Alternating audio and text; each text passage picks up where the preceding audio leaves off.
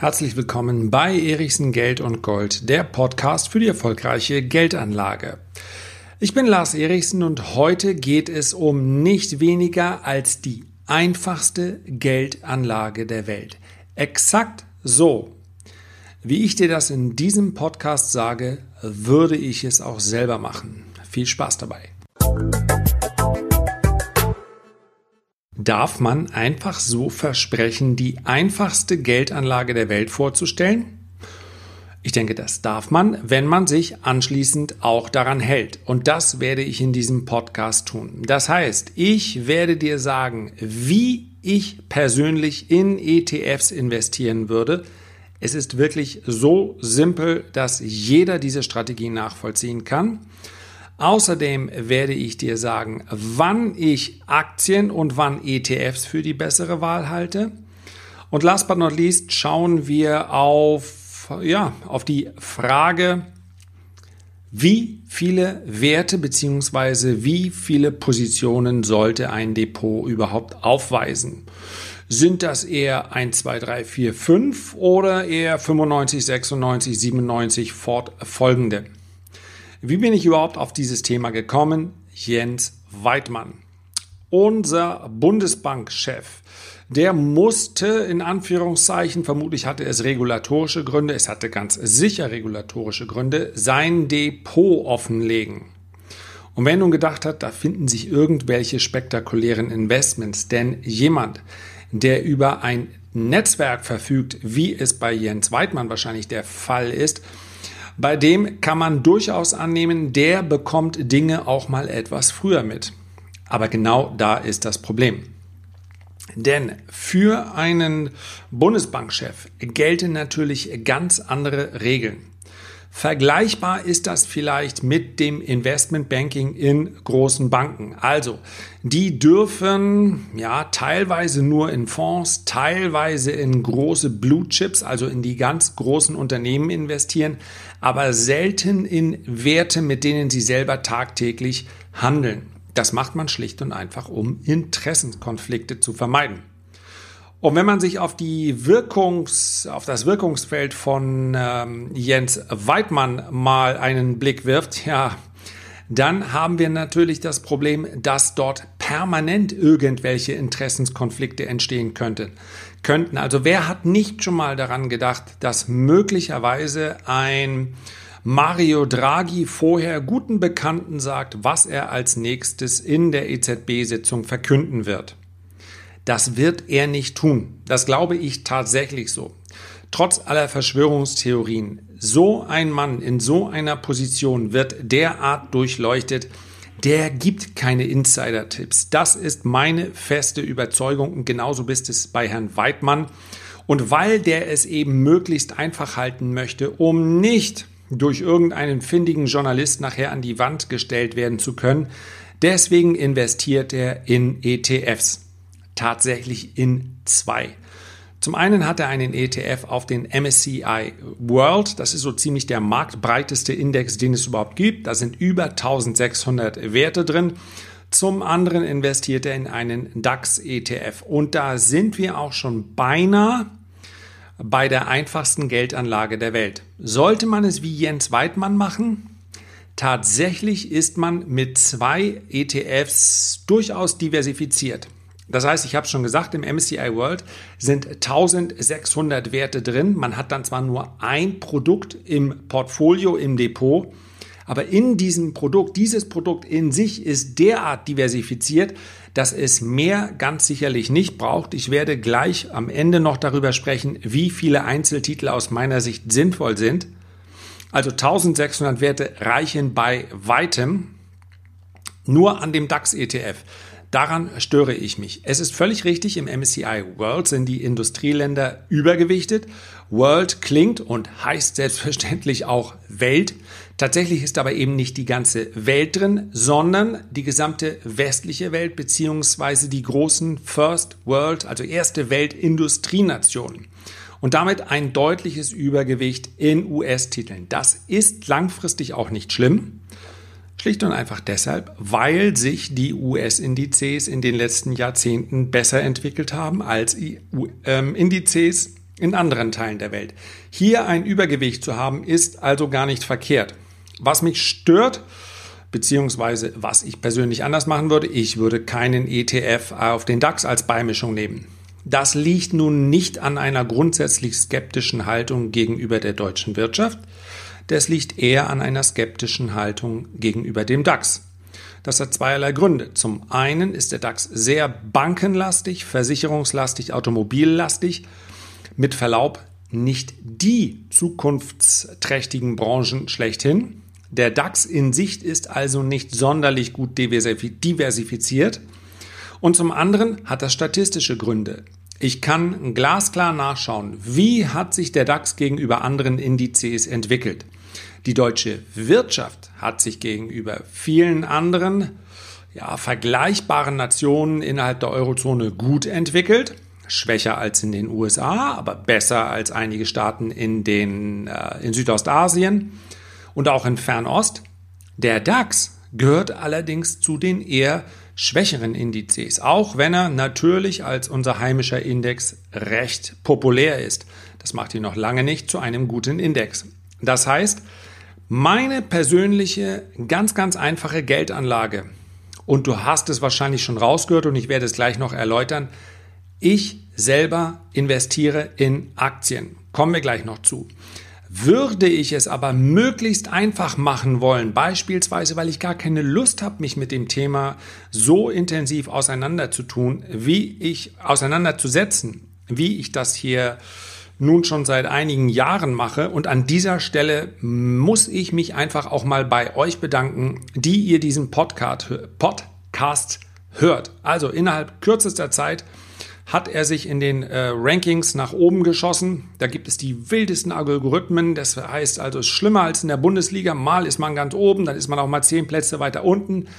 Aber insgesamt bin ich sowohl über euer Feedback als auch überhaupt eure Bereitschaft, mir zu sagen, was euch gefällt, mir einen Stern zu geben oder auch fünf Sterne, worüber ich mich natürlich sehr freue. Also ich bin euch wahnsinnig dankbar dafür. Nur so macht dieses Projekt, welches sich zum Ziel gesetzt hat, dem Menschen zu erklären, dass Geld aufbewahren und Geld anlegen zwei völlig verschiedene Dinge sind. Nur so macht dieses Projekt Sinn. Also herzlichen Dank dafür schon mal. Für mich ist die Geldanlage ein spannendes Thema. Ich bin mit Leidenschaft dabei, deswegen Aktien. Wenn ich aber von heute auf morgen überhaupt keine Lust mehr habe, damit mich zu beschäftigen, dann mache ich es folgendermaßen. 75% in einen ETF auf den MSCI World und 25% in einen ETF auf die Emerging Markets. Emerging Markets sind die Schwellenländer.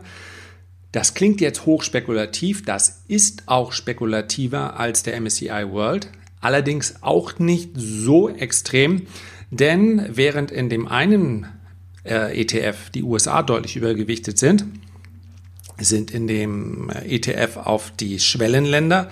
China ist dort deutlich übergewichtet. Ja, China ist ein Schwellenland. Wer die Einschätzung, ob China sich selber noch als Schwellenland sieht, das kann ich gar nicht ganz genau beurteilen. Vermutlich interessiert sie das schlicht und einfach überhaupt nicht. Es ist ihnen so wichtig wie der berühmte Sack Reis, der irgendwo umfällt. Ob man sie nun Schwellenland oder wie auch immer nennt, ihnen ist wichtig, Nummer eins in der Welt zu werden. Und sie sind auf dem besten Weg dahin. Bei allen Problemen, über die man sprechen kann in China, Verschuldungssituation und, und, und. Das wirtschaftliche Wachstum ist höher, das Bevölkerungswachstum ist höher, die Aussichten sind besser. Insofern, ehe ich den DAX übergewichten würde, beziehungsweise hinzumischen würde, würde ich auf jeden Fall ein Investment in den Schwellenländern. Dazu gehören ja auch Indien, dazu gehört, ähm, gehören viele Länder Südostasiens, Südamerikas und so weiter. 75% MSCI World, 25% ETF auf die Emerging Markets und auch da gibt es vom MSCI einen Index, heißt MSCI Emerging Markets. Das wäre, wenn das Motto lautete Keep it simple, das wäre auch meine Empfehlung an Herrn Weidmann, da vielleicht seine, ja, vielleicht war es eine patriotische Brille, wie dem auch sei. Vielleicht sagt er sich auch, meine staatliche Rente, die ich bekomme, die ist so hoch Und vermutlich versorgt ihn das Institut selber auch noch. Ich brauche mich eigentlich um die Geldanlage gar nicht so zu kümmern. Mir wird's gut gehen. Wie gesagt, wenn man mal Bundesbankchef war, dann hat man es anschließend mit der Jobsuche auch nicht ganz so schwer. Diese, ja, diese Sicherheit, die haben leider nicht alle. Und deswegen möchte ich dir an dieser Stelle sagen, wenn du noch gar nichts machst und schon lange überlegst, irgendwie habe ich das Gefühl, gesetzliche Rente, hm, vielleicht kommt da nicht mehr allzu viel an.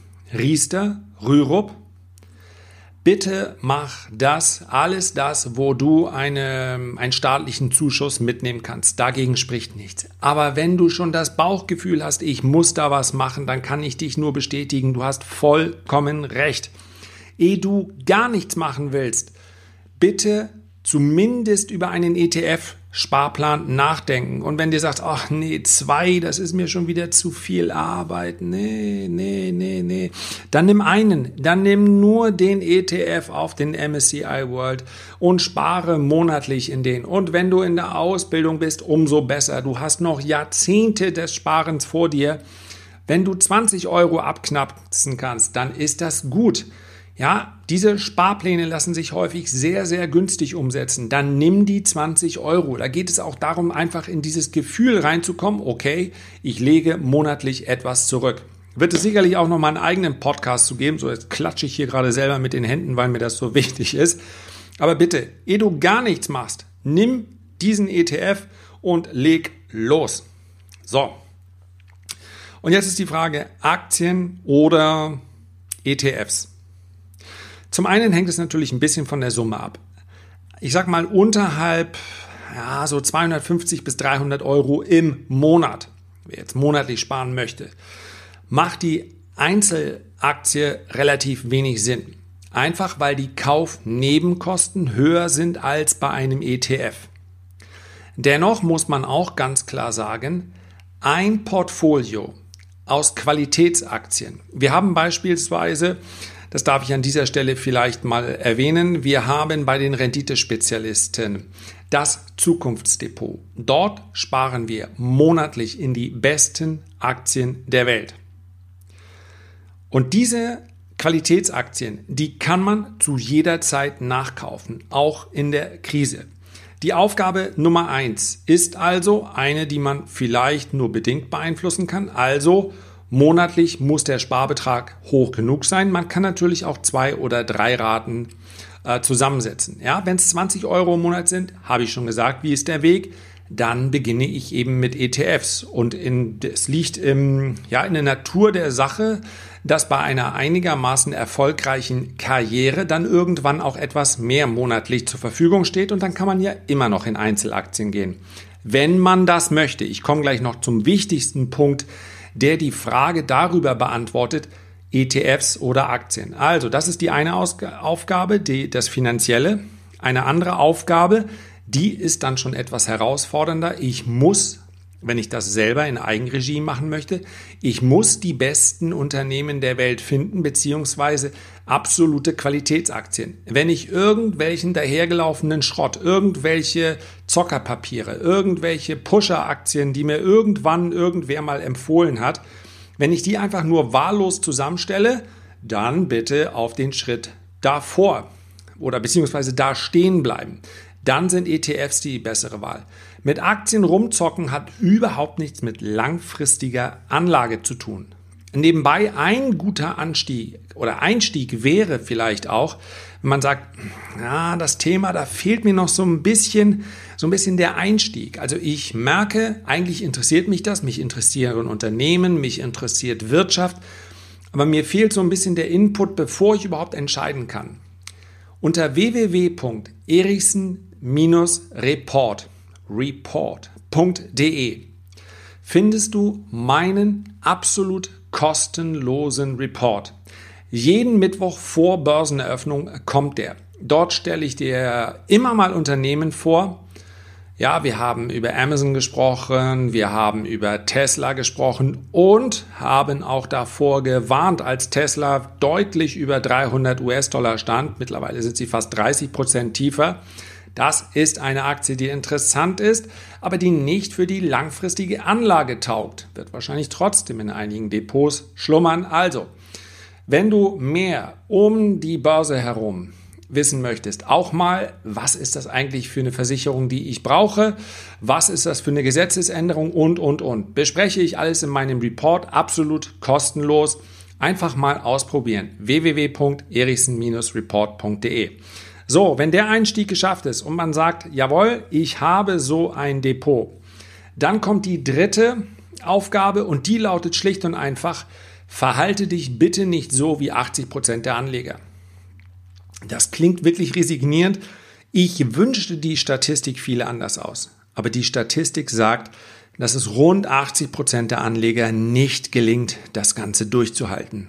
Wann verkaufen sie also ihre Aktien? Dann, wenn alle ihre Aktien verkaufen. Das heißt also, wenn es an der Börse abwärts geht, wenn die Stimmung schlechter wird, wenn wie Costolani gesagt hat, das Blut die Straßen herabfließt, ja, dann verkaufen die Anleger ihre Aktien wieder, weil sie denken, ich, das war's jetzt. Aus und vorbei, die Hosse wird niemals wiederkommen. Ich will nicht noch mehr Geld verlieren, das Risiko ist mir viel zu groß. Und dann haben sie mit einmal gehört, man soll ja gutem Geld kein schlechtes hinterher schmeißen und andersrum sowieso nicht. All solche schlauen Sprüche, die alle blanker Unfug sind.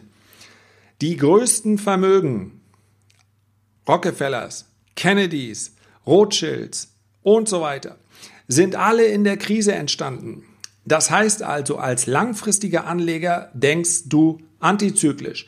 Du nutzt die Krise, du nutzt die Korrektur. Ja, du nutzt auch mal den Crash.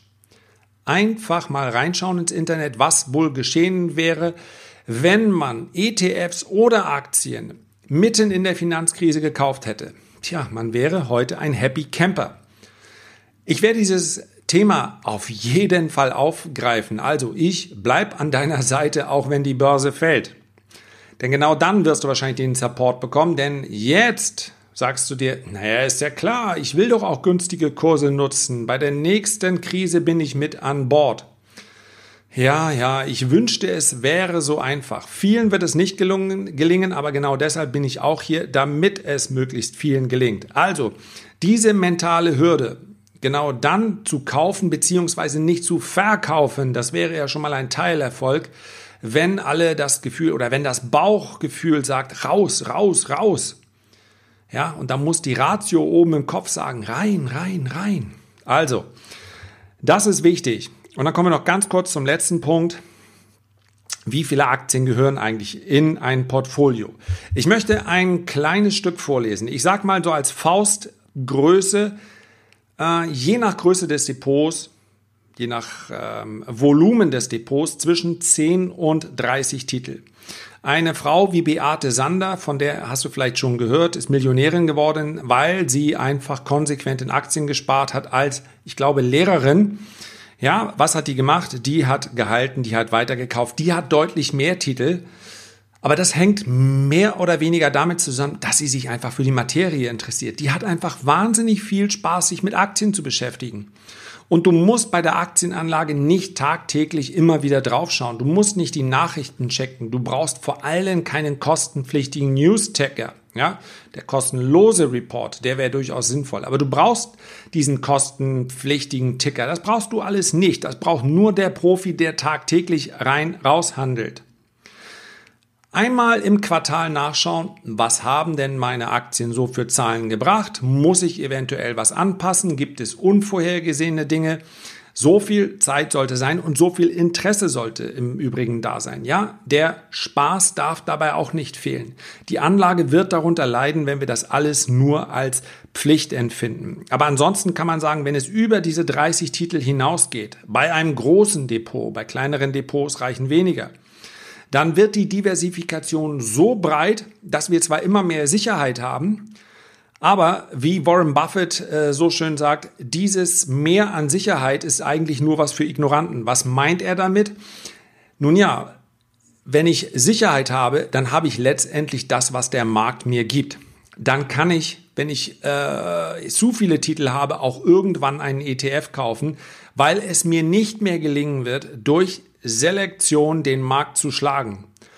Und in der Königsklasse, also mit einem Portfolio wie im Zukunftsdepot, mit einem Portfolio von Qualitätsaktien ist es möglich, den Markt langfristig und dauerhaft zu schlagen. Ja, das Thema Korrelation, also wie verhalten sich die Aktien zueinander, ist ein anderes, werde ich demnächst besprechen. So, jetzt möchte ich dir einmal vorlesen, du hörst es schon rascheln. Einer der oder eines der Bücher, die mich äh, früh begeistert haben, für die Geldanlage an sich. Das ist ja also kein Spezialbuch. Es geht darum, wie die Schweizer es mit der Geldanlage machen. Einfach mal googeln die Zürich-Axiome, die wahren Gesetze der Geldanlage von Max Gunther. In einem Nebenaxiom 1 das klingt jetzt sehr kompliziert. Das Buch ist wirklich einfach geschrieben und ich empfehle es jedem, der überlegt, ist Geldanlage was für mich? Ja oder nein? Ja, ich habe keinerlei geschäftliche Beziehungen, insofern einfach nur aus Interesse. Ich lese mal zwei kurze Absätze vor und da geht es darum, wie viel sollte man einsetzen. Die, der Untertitel heißt, setzen Sie immer, Entschuldigung, bedeutende Beträge ein. Welche Summe ist das, deren Verlust man sich leisten kann? Ja, mit anderen Worten, ich überspringe kurz, eine Summe, deren Verluste meine allgemeine finanzielle Situation nicht wesentlich verändern würde. Ein Geldbetrag, der mir nicht wehtut. Das können 20 Dollar sein, 100 Dollar, vielleicht ein paar hundert Dollar. Den Verlust solcher Summen würden die meisten Menschen aus der Mittelschicht als verschmerzbar einschätzen. Und folglich spekulieren die meisten Menschen aus der Mittelschicht auch mit solchen Summen, falls sie es überhaupt tun. Und jetzt kommt's. Aber bitte denken Sie daran, wenn Sie 100 Dollar einsetzen und Ihr Geld verdoppeln, dann sind Sie immer noch arm. Man kann das System nur überwinden, indem man um hohe Einsätze spielt. Das bedeutet nicht, dass Sie Summen einsetzen sollten, deren Verlust Sie in die Pleite treiben würde. Sie müssen schließlich Miete zahlen und Ihre Kinder ernähren. Aber es heißt, dass Sie die Furcht vor einem Schaden überwinden müssen. Ja, in den Zürich-Axiomen geht es eigentlich um Spekulation. Das gilt aber auch langfristig. Wer sagt, der Aktienanteil meines Vermögens liegt bei 5%? Ehrlich, der kann den Aufwand auch einfach bleiben lassen. Also, es geht weiter. Wenn eine Summe so klein ist, dass Ihr Verlust keinen Unterschied ausmachen würde, dann wird sie Ihnen wahrscheinlich auch keine bedeutenden Gewinne einbringen. Große Gewinne mit kleinem Einsatz kann man nur erzielen, wenn die Gewinnwahrscheinlichkeit sehr, sehr niedrig ist, so wie etwa beim Lotto. Normalerweise muss man bei Spekulationen dazu bereit sein, einen Schaden zu erleiden, wenn auch nur einen kleinen. Setzen Sie daher nur Summen ein, aber setzen Sie sie ein, die dazu führen, dass Sie sich Sorgen machen müssen, wenn auch nur geringe Sorgen. Was ist damit gemeint? Wenn es beliebig wird, dann kannst du es auch einfach bleiben lassen.